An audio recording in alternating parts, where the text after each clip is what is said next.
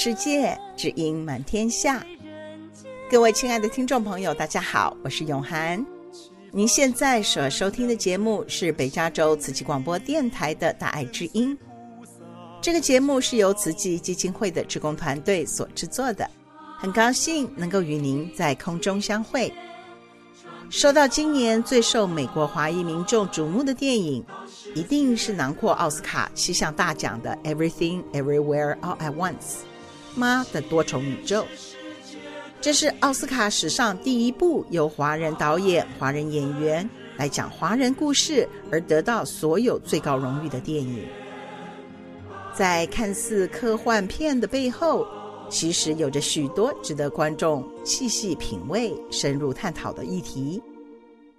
在今天的美善人生单元中，我们请到教育心理学博士王志梅老师，透过对这一部电影的剖析，带我们一起走进 ABC 孩子们的内心世界。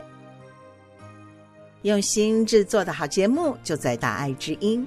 首先，请听众朋友们来欣赏一首大爱剧场《在爱之外》的片头曲。原来，后来。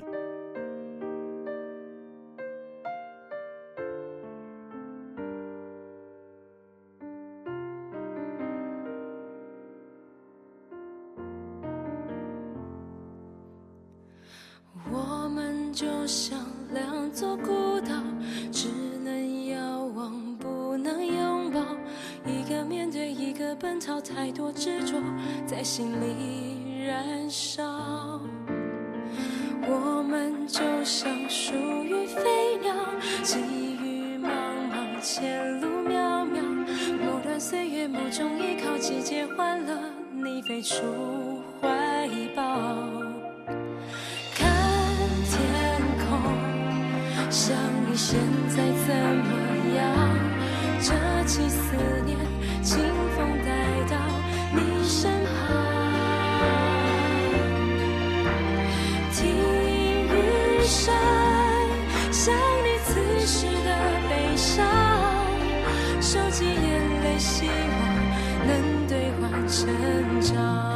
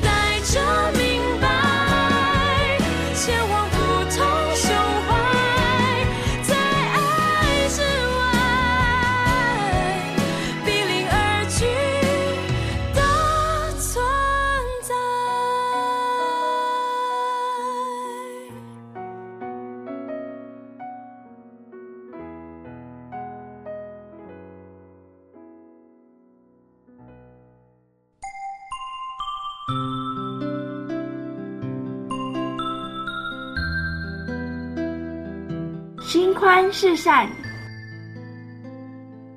念纯是美。心宽念纯就是美善，以真诚的爱心、宽大的胸襟，共同成就美善的人生。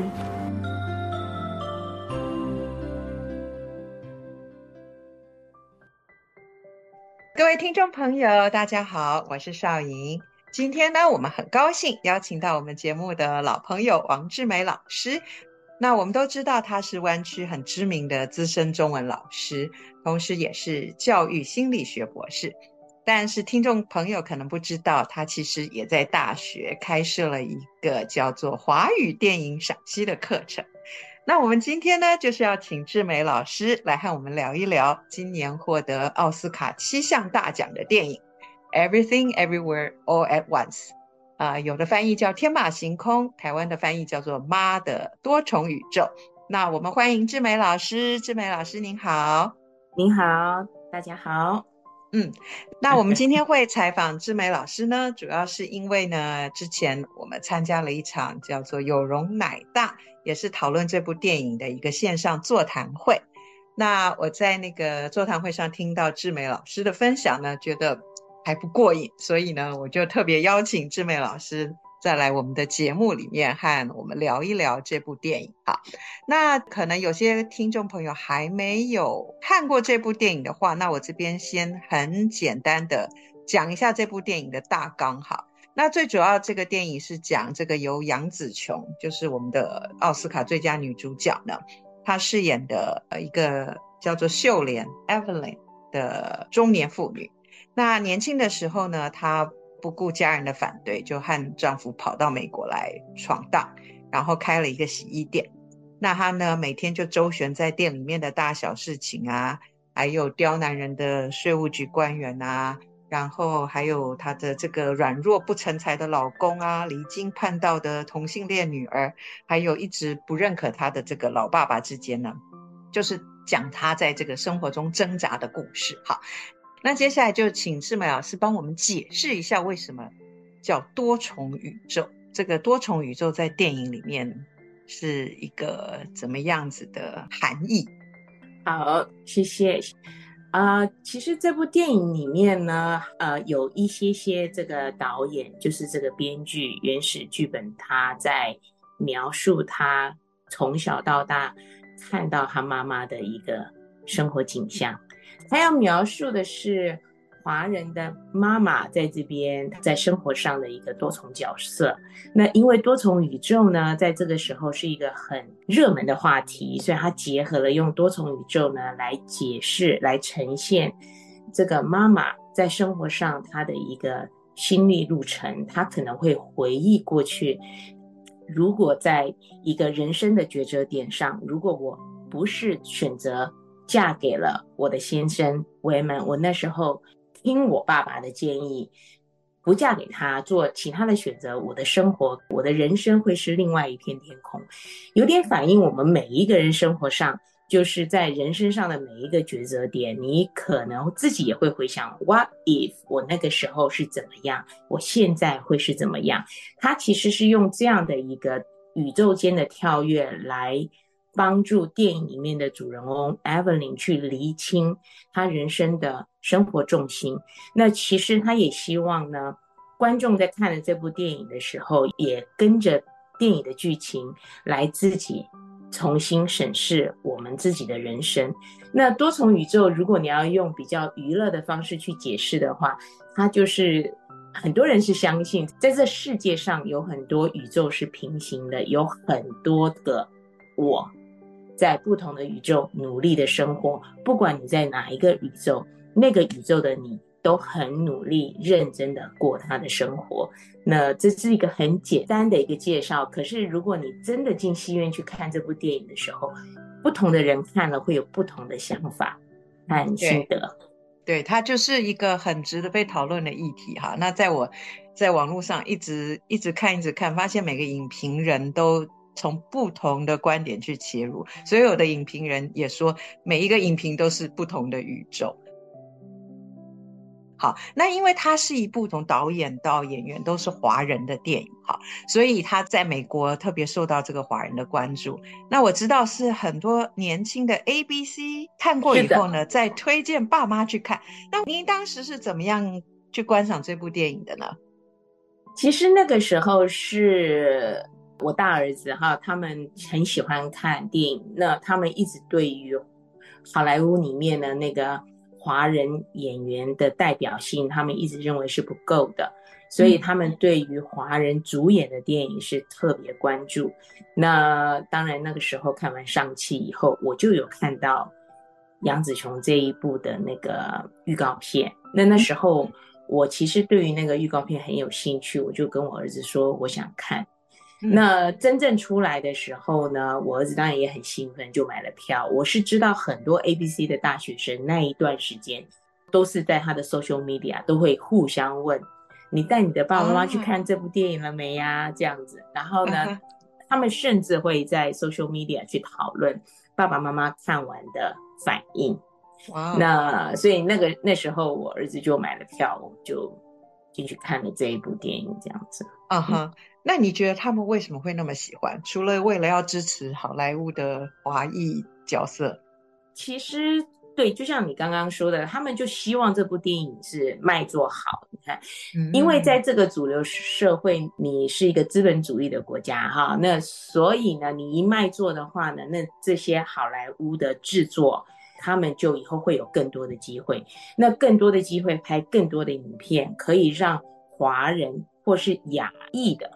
好，整个亚洲的人的那个形象会在主流社会会更明确，嗯，而不会是他们以前受到的那种有一点点打压的感觉，很很隐晦的那种感觉。他们希望整个出来，让大家能够光明正大看到华人的世界、华人的想法，还有华人的形象。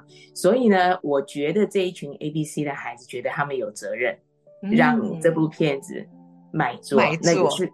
对，也是为了他们自己，所以他们最终是希望华裔或是亚裔裔的这一群人呢，在主流文化里面可以获得认可，然后最终能够达到大家平起平坐，各个不同的文化都能平起平坐的一个结果，这样子。嗯嗯。那我我觉得我们应该支持他们这一份心，因为未来是他们会留在继续留在美国打拼。那是他们的未来，这样子。对，对，所以因为这样，其实，在其他的时候，我觉得我们华裔的父母也要更支持他们这样的心情。所以他们在跟你们讨论一些比较跟种族有关的话题的时候，我觉得我很鼓励爸爸妈妈能够 open minded 的去听他们的心情。然后呢，就是你不用表达太多，可是你要表现出。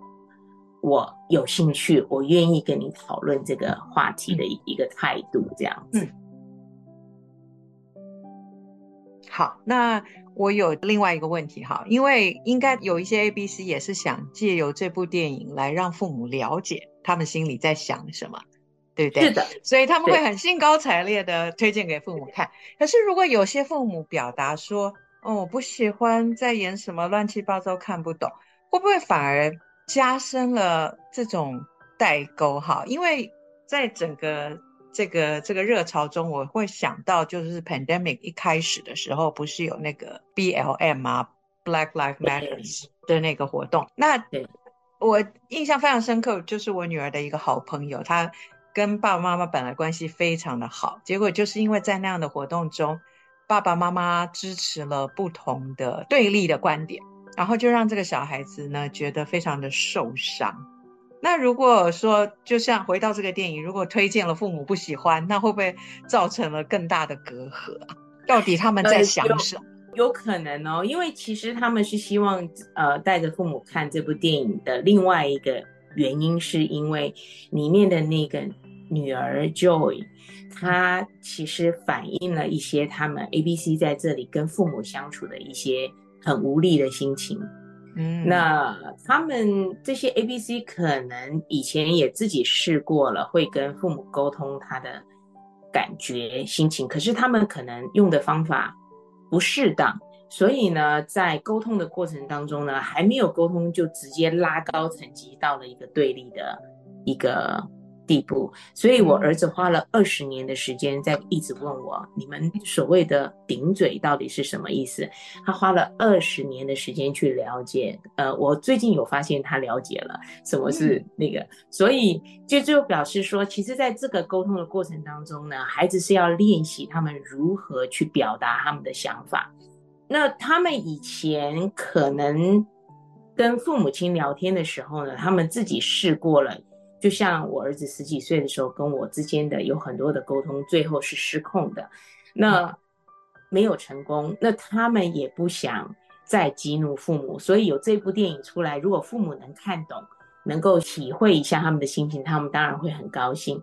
可是我知道，如果父母看完说很直接的说：“哦，这部电影什么乱七八糟的什么”，真的会会伤到孩子的心，是是会伤到。所以同样的。情形，我们父母也要练习如何去表达我们的想法，这样子。那像这部电影呢，我真的希望父母亲可以真的，如果你看第一遍看不懂，可以先看一些影评，然后让自己呢试着再去看第二次。我其实非常的理解，就是前面那个乱七八糟，让你会。看不下去的那种心情，因为我在看第二次的时候，我还是那样的心情，我还是觉得前面有一点让我不耐这样子。嗯，可是事实上，那个导演有说过，其实前面那样子的一个混乱，他有一点点是这样刻意安排的。其实他是希望父母先去理解一下，ABC 就是我们现在的孩子在这边成长的孩子，他们接受到的资讯。他们的世界，他们的网络世界就是这样子的。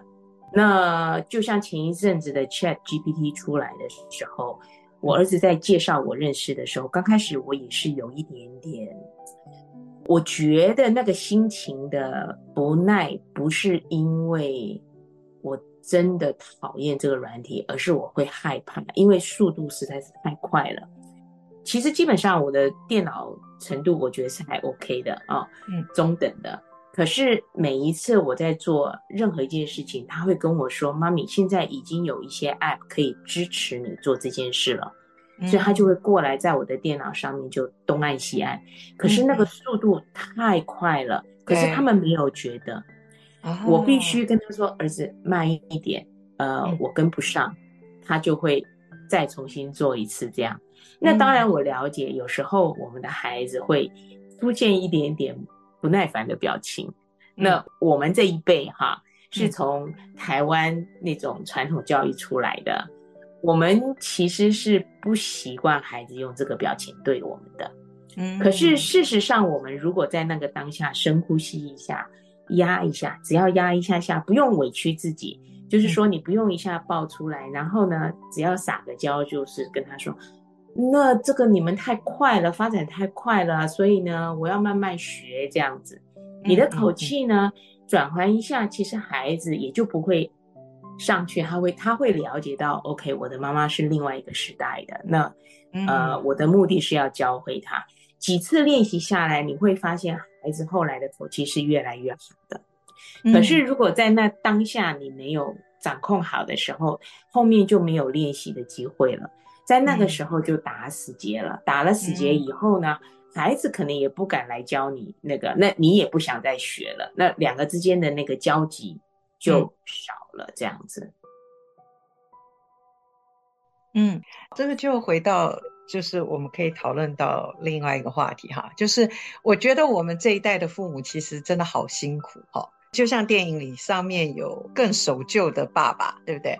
然后旁边有可能不是那么支持我们生活的伴侣，下面又有来自这个不同世界、不同宇宙长大的孩子。好，那我们要怎么样来？我们可以表达我们跟小孩子不同的观点吗？我们可以把我们的想法说出来吗？当然可以啊。嗯嗯嗯，对，因为有时候好像小孩子就是这边的 ABC 感觉很脆弱哈。比如说，你看我不喜欢这部电影，你你说了又伤他的心，呃，讲一些我们认为我们以前觉得无伤大雅的话，好像又不小心刺痛了他们。那在这个部分，我们这个父母应该到底要怎么做？他们到底在想什么？这个 ABC 他们到底要的是什么？其实 A、B、C 他们要的真的不多，他们只是需要华人的父母理解他们所处的世界，还有面临的压力，因为他们所处的世界不是我们曾经经历过的。嗯，我们是就是很单纯的一个在华人世界的社会长大的，所以我们对于一些制式的父母的反应，还有我们应该怎么回答，我们都是 well trained 的，我们都知道怎么样避免冠上那种顶嘴不孝顺的那个帽子，这样对。嗯、那这边的孩子，他是夹在两个文化之间，他在西方的文化跟东方的文化的中间，他们要如何去解决那个在外面世界面临的压力？那在从学校开始是小型的社会，他们面对的是完全不同文化处理问题和沟通的方式。那回到家里的时候呢，如果我们华人父母还是用那种非常传统，我们以前原生家庭带给我们的教育方式的时候，那孩子他就会觉得说，你不了解我在外面面临的压力。那当我们在试着给建议的时候，我其实我们能够仔细的去观察一下我们自己的语言，嗯，就是我们在给孩子呃建议的时候有没有带批判性，嗯，就是你这样不好，你要那样做才好，都是因为你这样做才导致人家这样子对你，好，你这样子的语言一出来的时候，孩子就。他门就关上了，他会觉得说，我在外面面临的压力，回到家，其实我最希望的是我的爸爸妈妈理解我的心情。可是你这样嘴巴一出来的时候，他就会觉得说，OK，then 我知道 I'm on my own。其实导演也说过，他其实在国高中的时候，他在学校也面临一些不是那么舒服的一些被对待的情况。嗯，那其实我们的孩子回来是不太愿意讲太清楚，因为他们其实他们是很爱我们的父母，他希望我们的父母以他们为荣，嗯，所以他们会希希望带回来的都是好消息，嗯哼，都是我在学校呃成绩很好，我又得了什么奖，然后老师又称赞了我什么这样子。那可是不好的是，他们在心里放久的时候呢，一旦有一次一个沟通不良的爆发，他的反应就是会很激烈的。嗯，所以其实电影里面就跟他妈妈有说过一句话，就是说，Why not just go somewhere where your daughter is more than just this？嗯，他们心里面是有恐惧的，他们的恐惧是，其实，在我的父母心目中，我不够好。嗯哼，嗯哼，那其实这种恐惧可能是由我们这边无形中带给他们的，因为我们自己也有这种恐惧，我们也是会担心说，OK，我的父母没有以我为荣这样子。那可是我们常常会讲，我已经很 open minded 啦，我现在不会这样子对我的孩子。可是孩子其实，在冥冥之中，他们是有这种恐惧的。我我举一个简单的例来讲，我儿子那时候小时候有一个朋友，很好的朋友，然后呢，他们那个时候那个孩子因为学习很多事情都比较慢，那有一次呢，他在系鞋带的时候，那个孩子五年级了，系鞋带系得很慢，嗯，他爸爸在旁边只讲了一句话，他说：“Andrew 系鞋带那么快，都已经早就都系得很好了，你怎么现在还系不好？”这样。嗯、那个爸爸很简单的一句话，我看到那个小男孩的那个受伤的程度。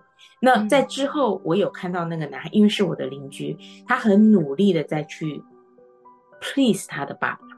嗯，嗯那那可是这个孩子是比较温和的，可是如果你的孩子是属于比较有个性的孩子，嗯，他的那种受伤害的强度会更大，那他的反应的方式可能就不是像用 please 用。Try everything to please，让希望他的爸爸妈妈能够夸夸他。他可能用的是激烈的手段，那就是可能最后就会变成我们父母中口中的难搞的孩子这样。嗯，可是这种难搞的孩子，说实在的，很多都是在我们生活上不经意的一些语言创造出来的。那所以我们要练习去同理他们在外面面临的压力。可是那个压力不见得很多都是。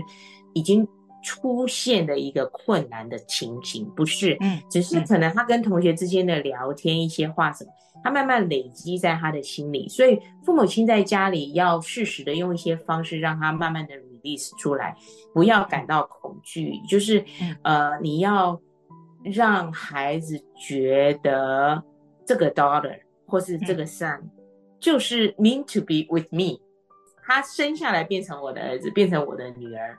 我们就是要好好把这一生的故事写好，不要让孩子老觉得说别人家的孩子啊比较好，比较好。嗯嗯，对，你可以去别的地方。如果你觉得我不好，你为什么不去找一个更好的女儿？像那个 Joy，对对对，对。你上次有提过，就是呃，你的儿子在打球的时候经历过的那些事情对你的冲击，你可不可以跟我们分享？因为我觉得那是一个很棒的。哦文化冲突的例子呀，那个我们家的弟弟他呃篮球打得不错，他常常呢是背着一个球袋，就会到我们附近的球场去练球。可是呢，我们知道哈，呃，在美国呢打篮球的文化，华裔的孩子在这个篮球的世界，他们是被打压的很厉害的一群，他们要比其他的球员更努力，而且更出色。可是。嗯尽管是这样，球员之间还是会有一些小小的霸凌的行为。那我儿子呢，为了要要训练让自己的那个技术可以更好，所以他刻意去找了是比较是非裔的球员会练球的场合。所以在那边，他其实承受了很多压力，就是他们会用言语的方式来激怒，或是肢体的碰撞，来希望我儿子能够知难而退。可是我很惊讶，他就是一到时间，他背着球袋就到那个球场。然后呢，我觉得他在里面训练出来的是很强大的一个心理素质。那有一次我们去看球赛的时候呢，那个是一个很紧张的一个球赛，他们呢落后了两分，然后最后在最后一秒，他投一个三分球进去，反败为胜。嗯，那当下呢，他呢就一串的那个。脏话，哔就出来了，嗯，就像我们看 NBA 的球员那种。然后呢，不可一世，一副很张扬的在球场，就在那个地方，然后接受大家的欢呼。可是那个时候，我第一个反应是我对于他最后的那一串的脏话我不舒服。所以回来的时候，我问他说：“你最后那样很好，大家都为你欢呼，为你鼓掌。可是你那一些脏话有必要吗？”其实我现在讲的很温和哈、嗯，当下其实我是用很严厉的方式训了他、嗯，然后我要求他写 email 跟教练道歉，他心不甘情不愿的写了这样子。然后呢，之后还有一些球场的比赛，有几次我坐的比较下面，那我就看到他们球员之间在比赛的时候的彼此的那个对谈，然后我就发现。呃，那个语言真的很强烈，是我们一般人无法承受的。可是他们必须整场打完，所以那个情绪在里面是这样紧绷。因为他们有一个战术是，我要先把你的情绪打乱。他们对他们会用最残酷的语言来藐视你。嗯，那所以。我们亚裔的孩子，其实，在这种语言上是比较落后的，因为我们的家长都知道，我们有家庭教育嘛，哈，所以有些太出格的话是不可以说的。嗯所以呢，孩子通常亚裔的孩子就承受，可是他就只能用球技来告诉你，我不会被你打败。所以那个时候我就能理解为什么在最后结束的时候，他必须用那种方式来抒发他的情绪。呃，之后呢，我我那次回来，我有跟他呃道歉。哦，我有跟他说，我不在里面，我不知道你们在里面打球的那个过程当中承受的那个情绪的压力。那我有跟他说，那你在球场上就尽情去发挥，然后去发泄。打不好你也要发泄，好，嗯，很好也发泄。所以呢，这件事情我觉得在我儿子的心里面，我有获得一点点 credit。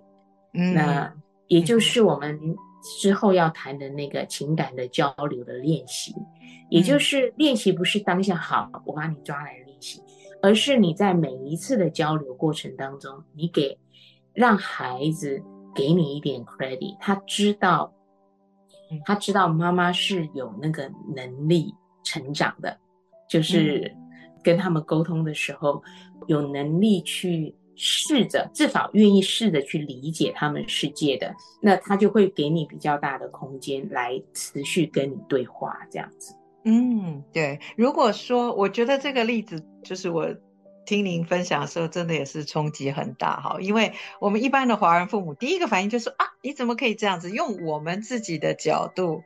去解释他的行为，要求到他的道歉。可是我们不知道，在他的那个世界里面，他就是必须要这样子做才能生存。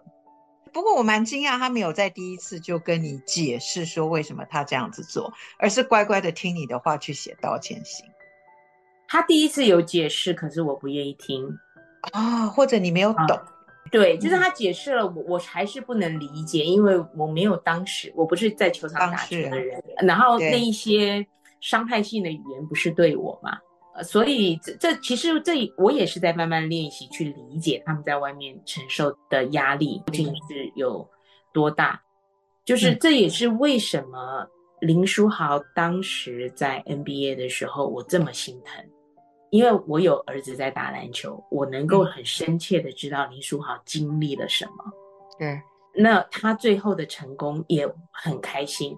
那所以其实我们很多父母，如果你没有仔细去养成跟孩子去聊，就是说听到孩子偶尔不小心说到在学校的一些不开心的事情的时候，嗯。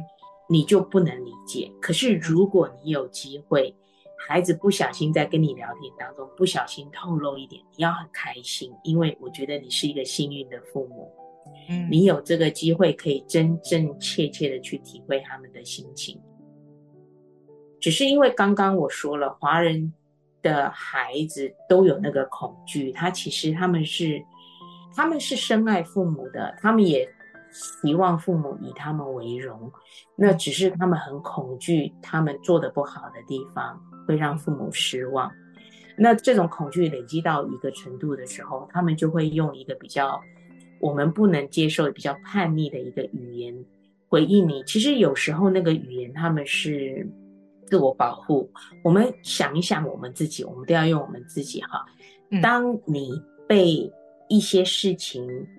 已经伤到你的自尊的时候，到了一个程度的时候，我们为了不让自己真的就这样子完全受伤，我们会启动一个 defense system。那个 defense system，我们就会用语言 talk back。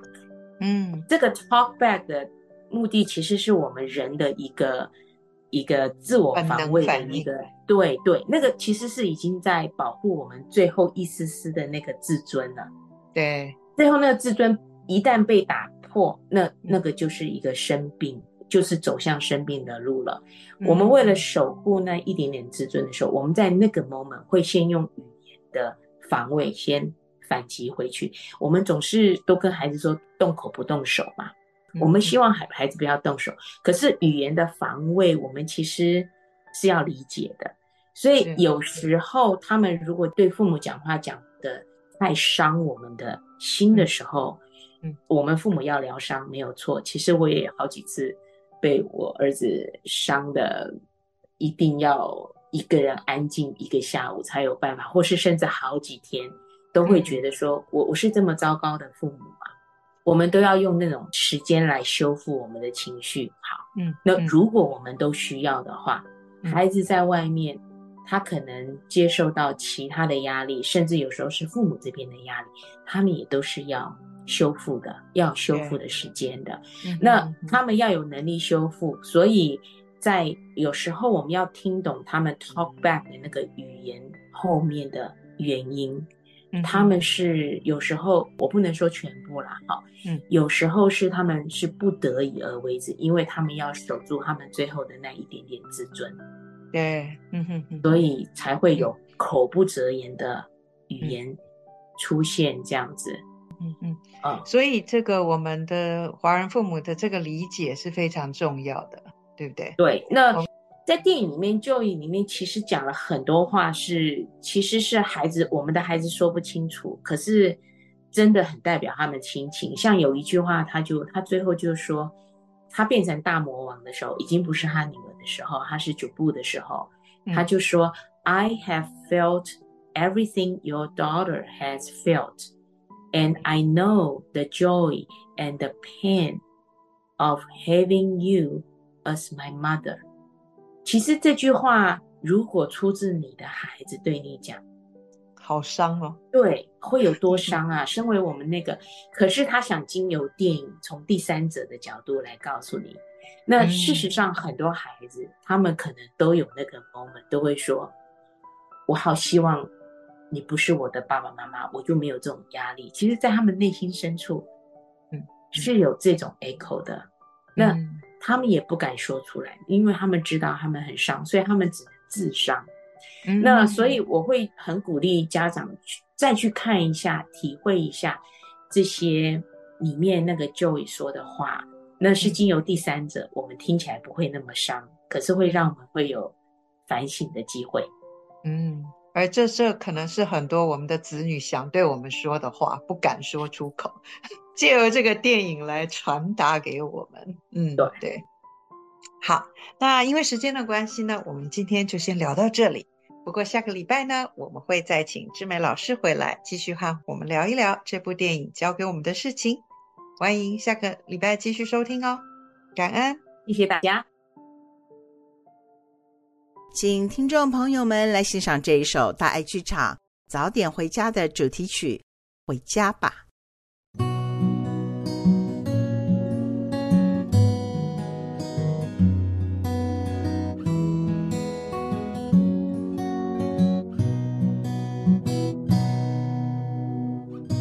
城市的灯火载着年少的梦想，我离开了家，和其他人一样，拥挤的人群让我感觉更孤单。这世界好大，路好长。我开始怀疑自己当初的想法。弹着吉他，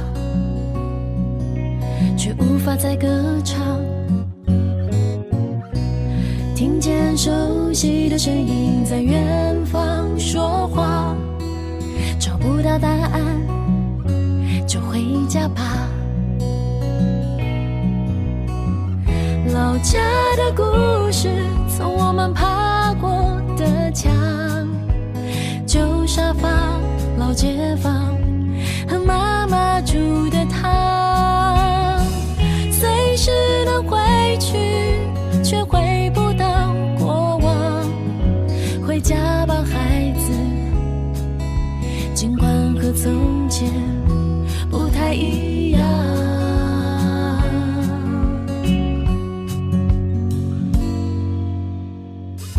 城市的灯火依然如星光般灿烂，自己，这算不算答案？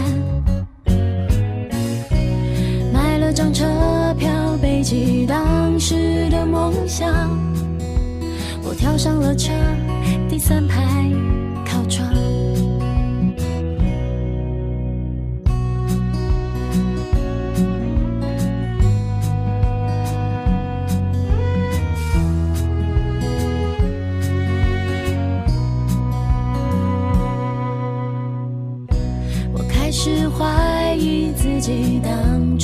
想法。我弹着吉他，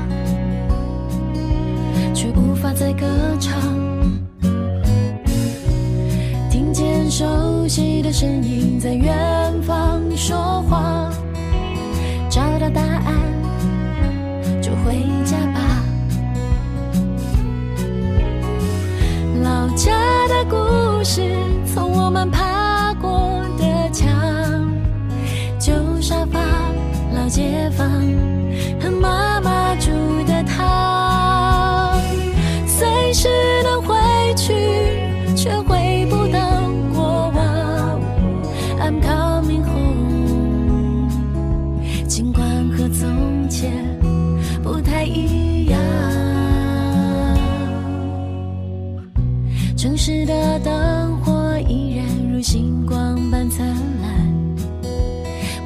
我自己。这算不算答案？买了张车票，背起当时的梦想。我跳上了车，第三排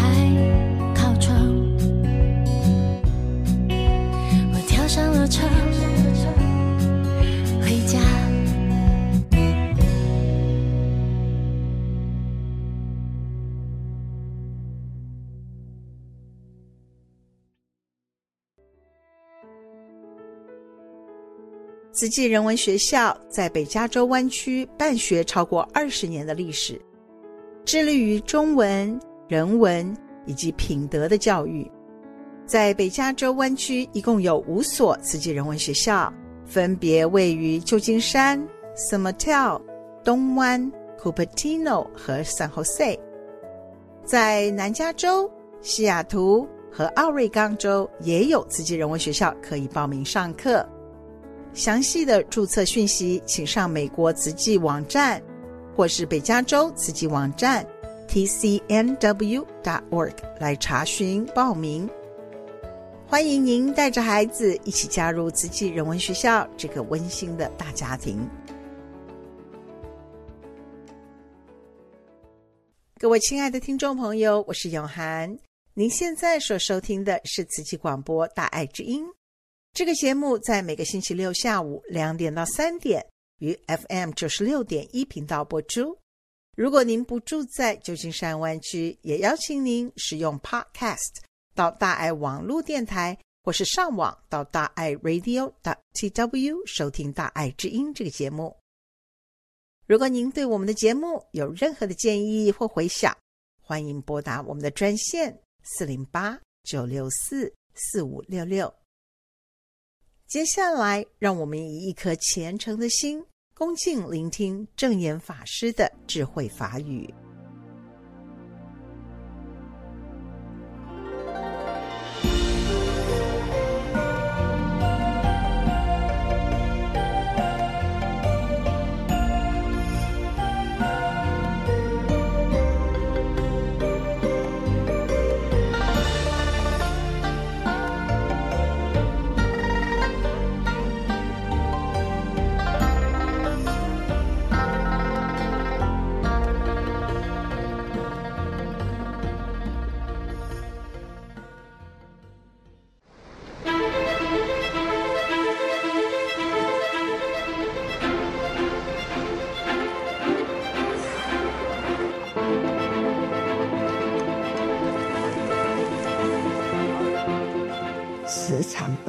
说，很多人呐、都说人力定能胜天，能吗？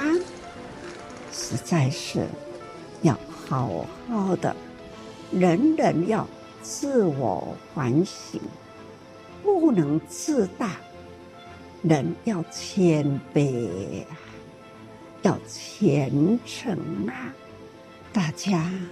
三口意念，祈求天下无灾，岁岁年年呐，啊，这都是呢，我们大家要共同一心，真正的三口意，身体啦，那口啦，意念呐，是三业。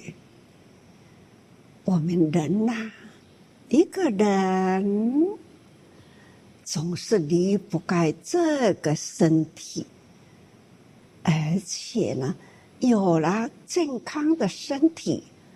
也需要有一个健康的心意，健康的身体，健康的心意啦，还要一个呢，好的口舌，开口动舌，我们要时时说好话，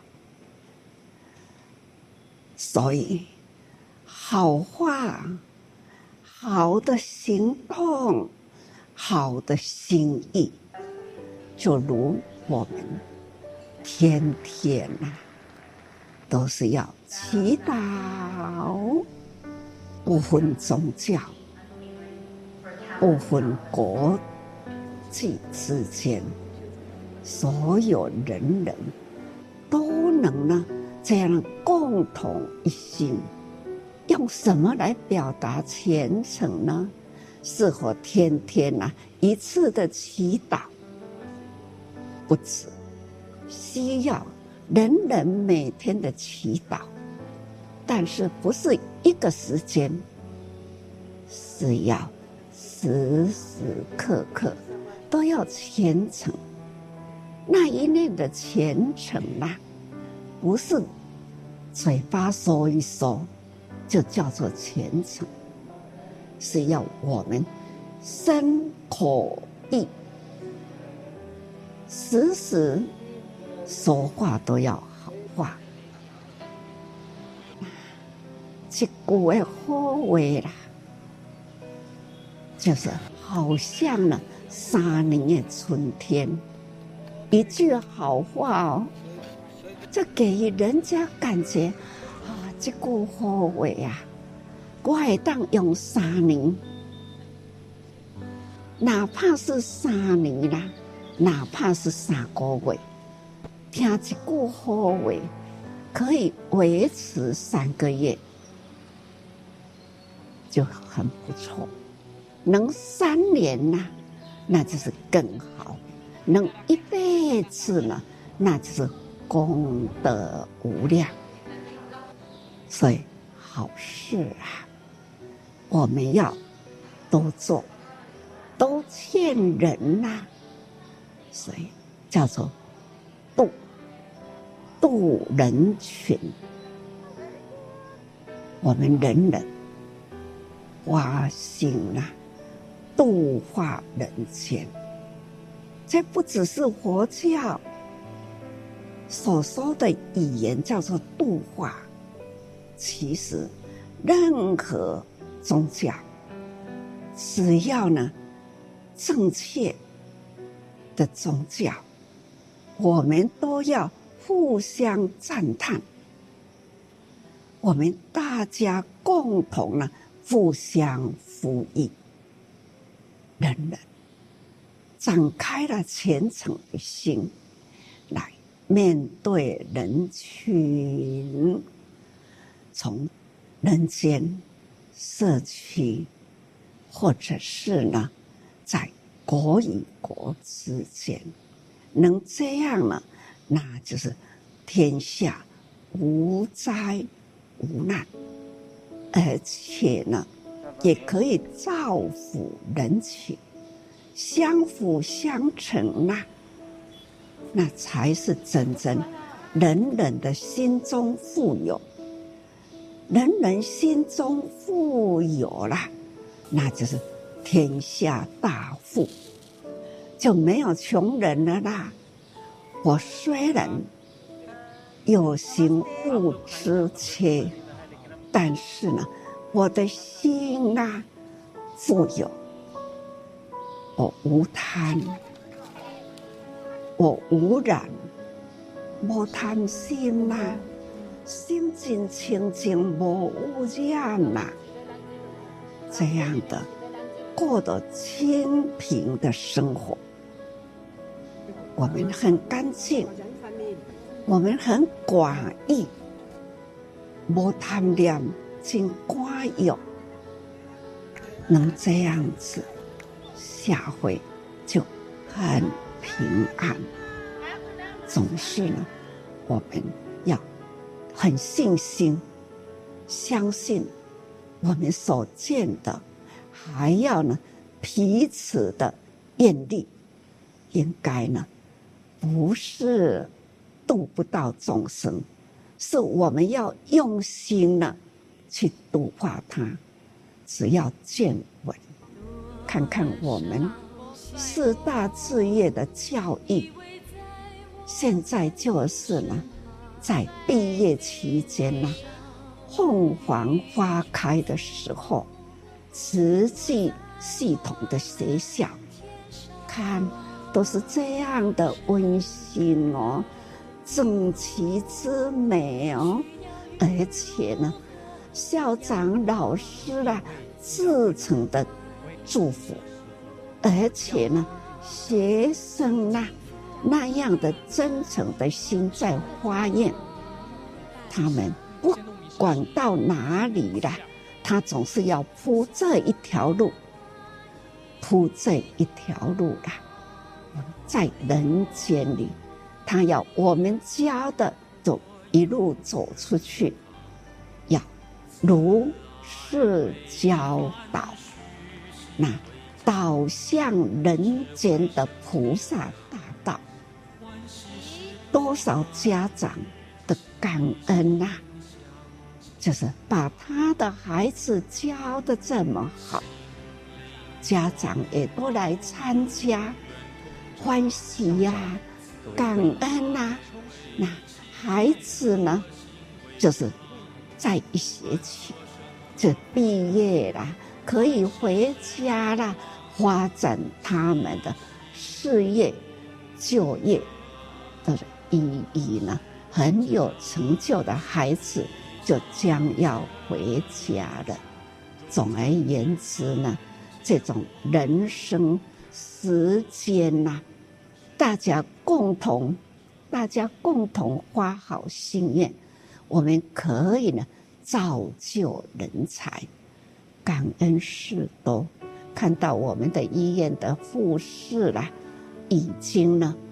多少人呐、成就护理，多少人成就了医师，这个还有多少人成就了教授，成就了博士？真正的哦，这三十多年的教育累积了，一届一届的毕业。一届一届的成就投入社会，真的呢，感恩很多。各位菩萨，这一块砖、一把沙，都是所有的慈济人的付出。看到了慈济教育的成就，人人都要欢喜，人人呢都要祝福啦，感恩啦。感恩菩萨的成就四大志业，同时人人呢还是呢落实社区，为人群在付出几十年来大家的用心用爱，记得你的下一代的下一代，代代相传，《法华经》就说啊。会当直直传传传五十代，或者是呢，一个人可以五十人。最近我都听听说，一个人一百个啊，更加好啦。唔只是一百个，爱一百代；唔只是五十个，爱五十代。总是呢，代代相传，感恩呐、菩萨爱的能量。长期时间，日日付出，感恩。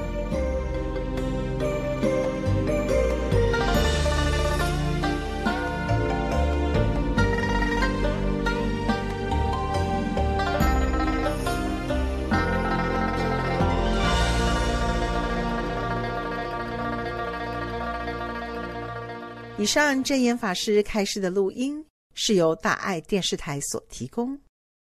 各位亲爱的听众朋友，我是永涵。今天听到了王志梅老师对《妈的多重宇宙》这部电影的观后分享。原来啊，看似混乱、夸张又戏谑的故事情节中，竟然是要传达现代人非常深沉、严肃的人生课题。志梅老师将会在下周的节目中继续和大家来聊一聊这一部电影。